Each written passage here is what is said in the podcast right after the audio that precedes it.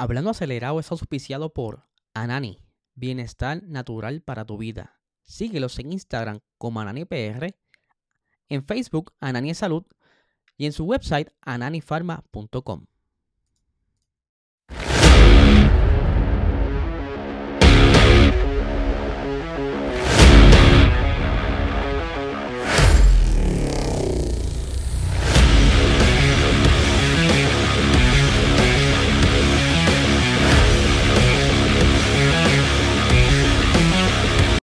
Saludos amigos fiebre, bienvenidos a todos a otra edición más de Hablando Acelerable. Habla Eliezer, oye que estaban estos días sacando, tirando números.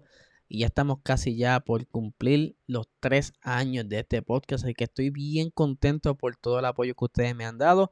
Y les adelanto que estoy cuadrando ya el próximo invento. Yo espero que todo salga bien y esta semana tengamos el primer episodio de ese invento. Así que estén bien pendientes a nuestras redes sociales, Puerto Rico Racing Sports en Instagram, para cuando yo diga, hey, ahora mañana sale, ahorita sale, o en unos minutos sale, o ya salió. Así que tienen que estar bien pendientes a nuestras redes sociales. Te recuerdo que si no estás suscrito a este canal, puedes suscribirte ya que estás viendo este contenido, ¿verdad? Eh, explorando qué es lo que está haciendo este muchachito aquí. Te suscribes eh, y comenta y con esas dos cositas puedes participar para el sorteo del Logitech traído ustedes por Logitech USA eh, que estaremos sorteándolo el día 30 de octubre. Así que estén bien pendientes y es bien fácil de, participar. Te suscribes, comenta ya estás participando. Aquí quiero darle eh, unos saludos rapidito a Alex González, que no se pierde un podcast en vivo Aquí estamos ya trayéndole las novedades del fin de semana, que hay una novelita ahí bastante interesante que ya mismito vamos a hablar de eso. Pero tengo que recordarles también que este podcast es auspiciado por el mejor cannabis medicinal de Puerto Rico, Anani. Si estás buscando bajar los niveles de estrés, ansiedad, dolores musculares, eh, bajar la sed, búscalos en tu dispensario más cercano. Síguelos en Instagram como Anani PR Facebook Anani es Salud. Vamos a conversar porque eh, hay una novela que yo creo que hay que explicar un poquito del trasfondo histórico del porqué del porqué. Vamos a arrancar. Me refiero a Alex Palou, ¿verdad? Que era el, chico promesa de McLaren, o era el chico promesa de McLaren. ¿Qué sucede? Este muchachito ahora mismo está de camino a su segundo campeonato. Eh, antes de continuar, saludos a Adriel, ¿verdad? Que está por aquí. Eh, saludos a Adriel Sánchez. Eh, Muchas gracias por su apoyo, por estar aquí en vivo. Ahora, Alex Palou está con una ventaja brutal en la IndyCar.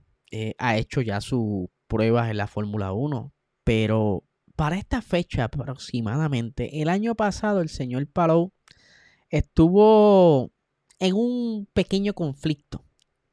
Él pensaba que ya su contrato con lo que es Chip Ganassi, su equipo actual, había culminado y que podía entonces saltar al nuevo equipo que era en ese entonces McLaren. Él estaba bien motivado por brincar a McLaren porque esa es la puerta trasera de llegar a la Fórmula 1 en caso de que Piastri o Lando Norris salieran en algún momento antes de que se cumplieran sus contratos. Eh, Piastri, si no me equivoco, termina en 2024 y Lando Norris en el 2025. Ahora, en este fin de semana pasado eh, surgen un, por decirlo así, un pequeño revolú. Pero antes de llegar ahí, cuando él piensa que está fuera de ese contrato, eh, comienza este tira y vete, como decimos aquí en Puerto Rico, entre Chip Ganassi, las redes sociales y McLaren. Tanto así que Alex Palou terminó eh, en corte, ¿verdad? En tribunales para entonces clarificar cómo era el estatus de su contrato con Chip Ganassi. Chip Ganassi gana el caso y él tiene que cumplir parte de ese contrato. ¿Qué pasaba con ese contrato? Alex Palau eh, tenía una cláusula que Ganassi podía activar si por supuesto el, desempeño del piloto era bueno para otro año más y eso fue lo que pasó. Ahora bien, pues se pensaba que, que para este año ya iba a estar todo claro, eh, iba a cumplir con su contrato, iba a brincar entonces a McLaren para continuar eh, tanto en IndyCar, en Arrow, Arrow McLaren, pero con las opciones de poder entrar entonces a la Fórmula 1 eventualmente ahora, este fin de semana pasado, ahora sí vamos a llegar al punto, se filtra una carta del señor, eh, ahí se me olvidó el nombre, ahora Zach Brown, Mr. Zach Brown, eh, filtra, o sea, él no la filtra, él envió esa carta a todos sus empleados notificando la actualidad del estatus del piloto con quien ellos pensaban que contaban. Esto suele suceder mucho en las empresas que envían quizás una carta circular a través de los emails, pero obviamente esto es confidencial entre las personas de McLaren. A alguien de, McLaren, yo estoy sospechando de Daniel Ricciardo que aunque ya no está en McLaren todavía recibe email. Él decidió entonces publicarla, por eso son bromas mías. Eh, publica esta carta. Vamos a, vamos a, eh, leérsela para que entiendan un poquito entonces del trasfondo de este pequeño drama. Dice, esto es algo increíblemente decepcionante, teniendo en cuenta el compromiso que había adquirido con nosotros tanto directa como públicamente. Él se refiere a Alex Palou, quien ya le había notificado a Zach Brown que iba a dejar de, o no iba a continuar más con sus compromisos contractuales, que esto incluía próximamente en septiembre, eh, iban a, ocurrir unas pruebas, eh, las prácticas libres, en Estados Unidos, entre otras cositas más que siempre McLaren los acomoda por ahí. Continúo con la, con la lectura, dice, y la inversión realizada en él.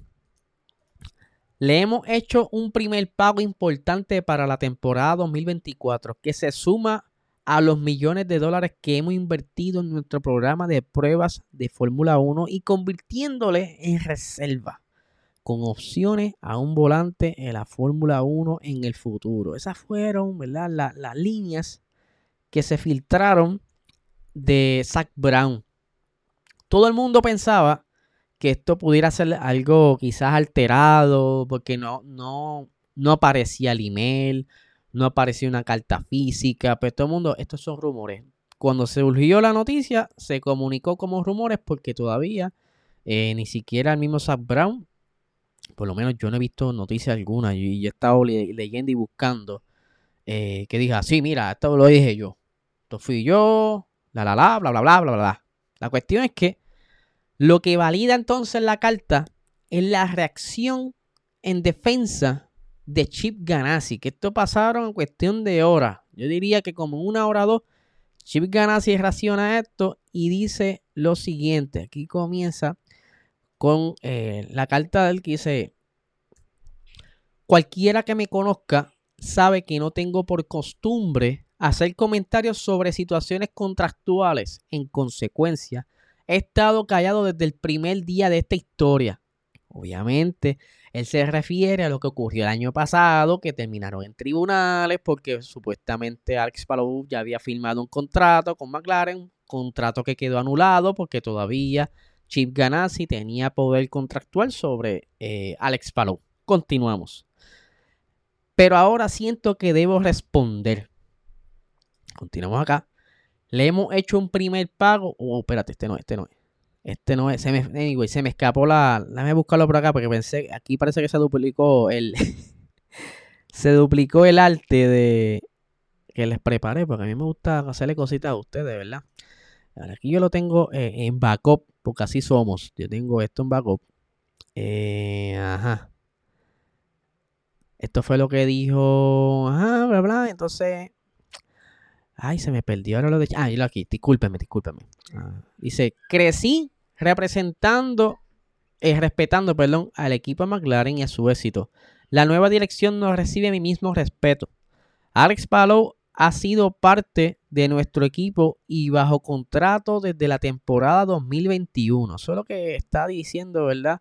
El, señor Chip Ganassi en esta contestación. Es la interferencia de ese acuerdo por parte de McLaren lo que inició ese proceso e irónicamente ahora se hacen las víctimas. Está diciendo que Sam Brown se está haciendo ahora las víctimas de este reguero cuando inicialmente ellos comenzaron el año pasado eh, tratando de llevarse a Alex Palou. Continúo. En pocas palabras, la posición de McLaren indicar con respecto a nuestro piloto es inexacta y errónea. Él sigue bajo contrato con Chip Ganassi Racing y ahí concluye entonces eh, esa respuesta a Zach Brown. Yo estoy tratando de ver a ver si Zach Brown contesta para atrás porque el año pasado hubieron varias contestaciones, pero mi sospecha, esto va a terminar en los tribunales. Eso pienso yo, eh, porque de lo mismo que pasó el año pasado, que había, ¿verdad? Valga la redundancia, que habían ambas partes indicando que tenían poder uno sobre otro, yo creo que de ser cierto que entonces Ganassi nuevamente tiene poder contractual, McLaren va a perder quizás el dinero y el tiempo invertido en Alex Palou. Ahora, digamos que Palou, ¿verdad? No, no va a decir ya estar con McLaren y todo el mundo piensa, wow, eh, se está cerrando las puertas con la Fórmula 1. Pues, ¿qué sucede? También Palou, no sé si decir si despidió o, se, o rompió vínculos con su compañía de manejo actual y volvió a su antiguo manejador cuando que lo ayudó a entrar a la IndyCar en el 2020. Eh, y lo curioso de este nuevo, nuevo manejo o su antiguo manejo es que tiene muy buenos vínculos con Honda.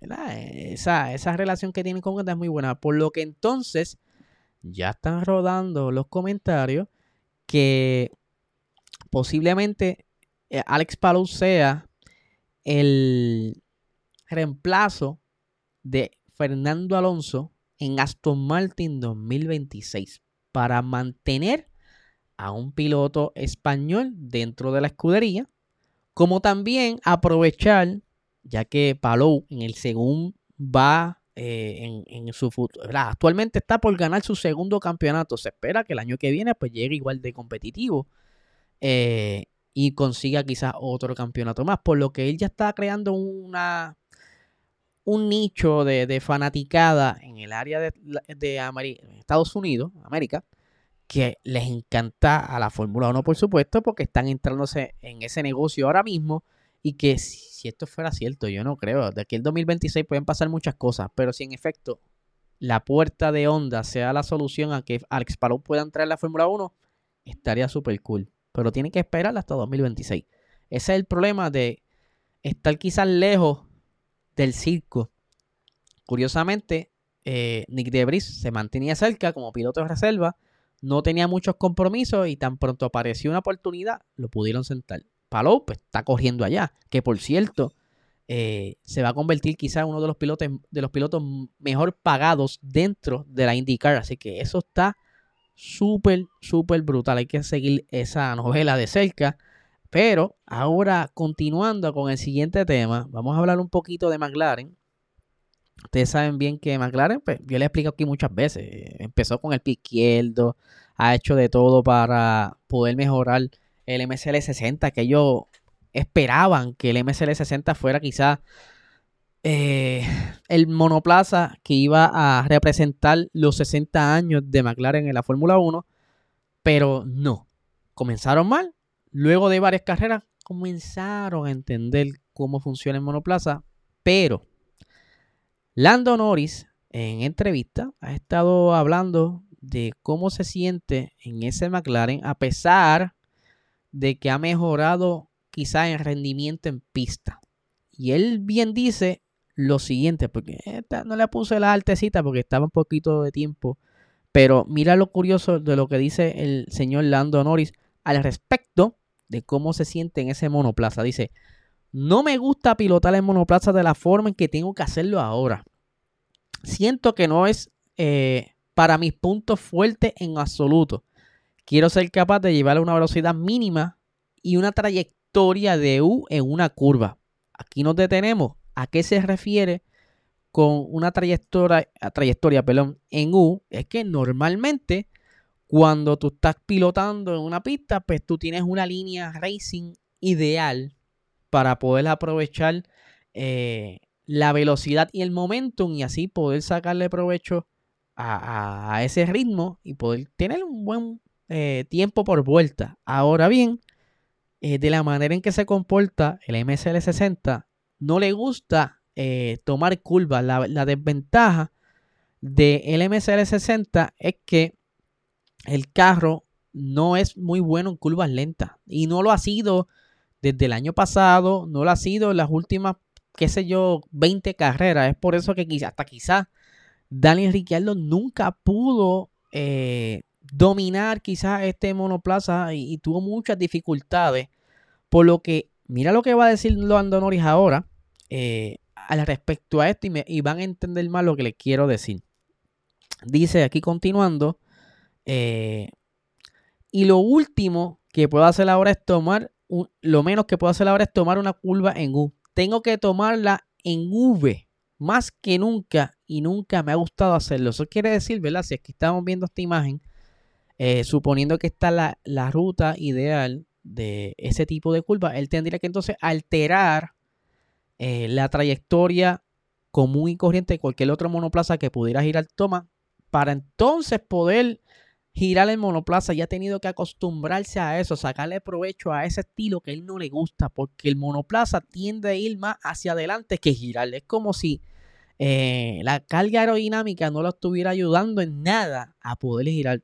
Que esto quizás pudiera tener, tener que ver eh, con las suspensiones, de la manera en que se configuraron, como también todo el balance aerodinámico. Él se, se destaca por ser uno de los más cargados aerodinámicamente en pista, por lo que se ve, se ha estado viendo afectado entonces en la forma en que gira. Y Lando Norris ha tenido que trabajar con eso para poder sacarle un poco de provecho corriendo en contra de su estilo de conducción, que eso debe ser súper difícil.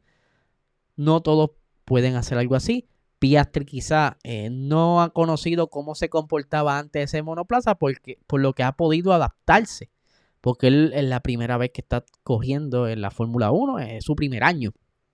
Pero esto, ¿verdad? Es algo bien interesante de estudiar y cómo podrán entonces quizás más adelante reaccionar a esto para que entonces Lando Norris pueda quizás ser más rápido, porque si entonces puedan conseguir la, eh, mejorar su, su manejo en curvas lentas, maybe estuvieran más adelante, no sé, porque están bastante rapidito el, el McLaren a pesar de todo. Hay que ver cómo sigue evolucionando en lo que queda de temporada. Ahora bien, pasamos de McLaren a Ferrari, ¿verdad? Que es el tema que tenemos aquí en el título.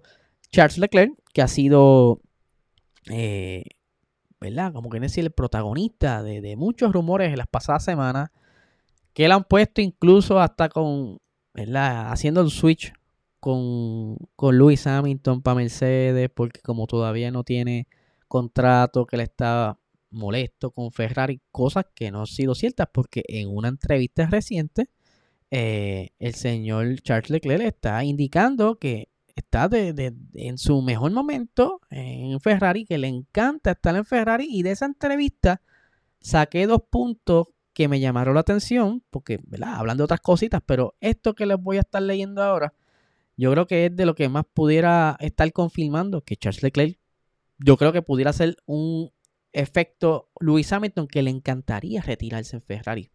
De la manera en que se, se, siente, ¿verdad? Vamos a leerlo antes de continuar aquí.